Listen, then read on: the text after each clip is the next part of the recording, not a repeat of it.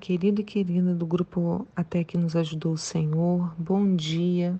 Aqui é a pastora Nícia e nessa sexta-feira, nesta manhã, a gente se encontra para orar diante do nosso Senhor.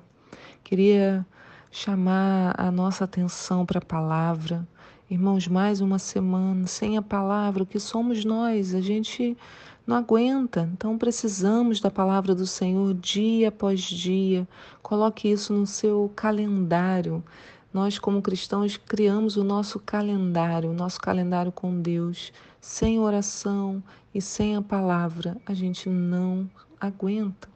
A palavra do Senhor diz lá em Tiago 5, no versículo 7: Sede, pois, pacientes, irmãos, até a vinda do Senhor. Vede como o lavrador espera o precioso fruto da terra, aguardando por ele pacientemente até que venham as chuvas temporãs e serúdias. Assim também vós esperai com paciência e fortalecei os vossos corações, porque a vinda do Senhor está próxima.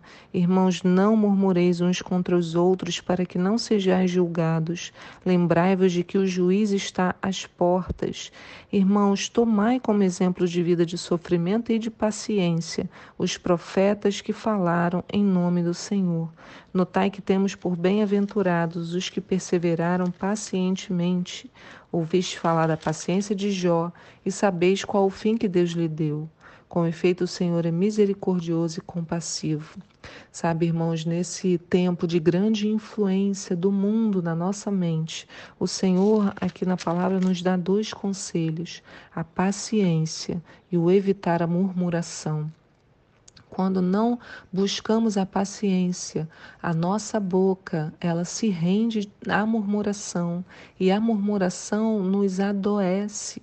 Sabe, ficar do lado de uma pessoa que murmura o tempo todo não, não é cansativo, mas talvez você seja a pessoa que murmura e você não entende por que, que as pessoas não ficam muito do meu lado, ou por que, que as pessoas só ficam falando também é, de assuntos ruins do meu lado, porque às vezes nós atrai, atraímos isso com o nosso comportamento, a nossa boca murmurando diante das situações. Deus, ele vai nos sustentar. Mas quando eu passo um tempo discutindo ou murmurando sobre aquela pessoa, eu estou julgando aquela pessoa e, consequentemente, o julgamento do Senhor também vem sobre mim. O que o texto diz, ele nos compara a um lavrador.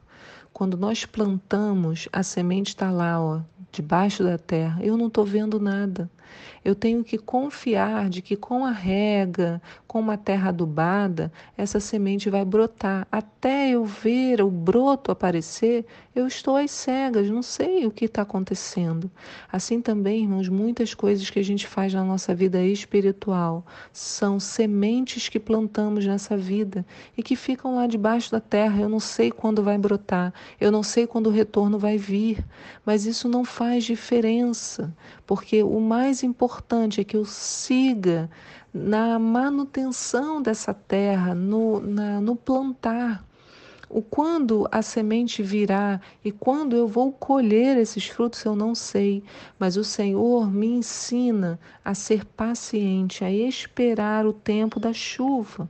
Às vezes a terra está ressecada e a gente olha para o Senhor e fala: Senhor, envia tua chuva, tem misericórdia de mim. Nós podemos clamar, mas o Senhor vai enviar a chuva no tempo certo. Por isso que ele fala a chuva, a chuva temporã e a chuva serôdia. São dois tipos de chuvas é, separados.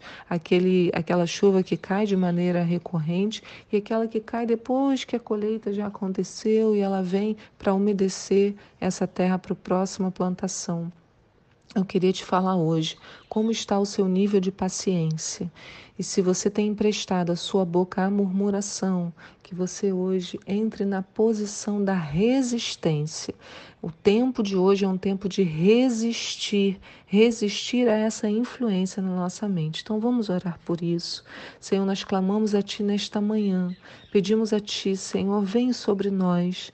Nos ajuda, Senhor, a tirar dos nossos lábios a murmuração. Nos ajuda, Senhor, a sermos pacientes, a plantarmos, Senhor, sem essa angústia para ter a colheita, sem ficarmos esperando. Queremos, Senhor, aguardar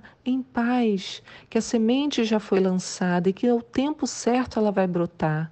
Não queremos que a nossa murmuração, Senhor, faça a terra ressecar, faça a semente morrer antes mesmo de nascer, porque não fomos pacientes para esperar e a nossa reclamação trouxe juízo e perdemos a chance de ter a colheita. Senhor, eu quero orar, Deus, porque muitos irmãos estão nessa situação da espera.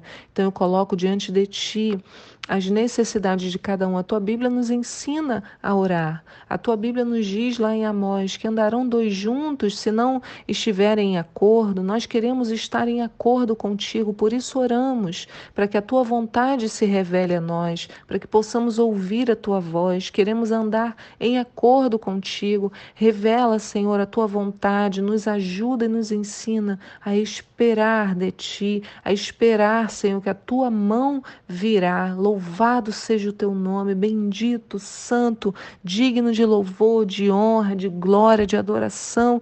Nós nos rendemos a ti nesta manhã. Pessoas esperando cura, Senhor, envia cura agora. A tua palavra diz nesse mesmo, nesse mesmo texto, Senhor, se há algum contratempo, recorramos à oração. Se está alguém alegre, cante. Se está alguém doente, mande chamar os presbíteros e unja, ore, unja. Eu quero orar, Senhor porque que a oração da fé salvará o doente e o Senhor o porá de pé. E se tiver cometido pecados, estes lhe serão perdoados.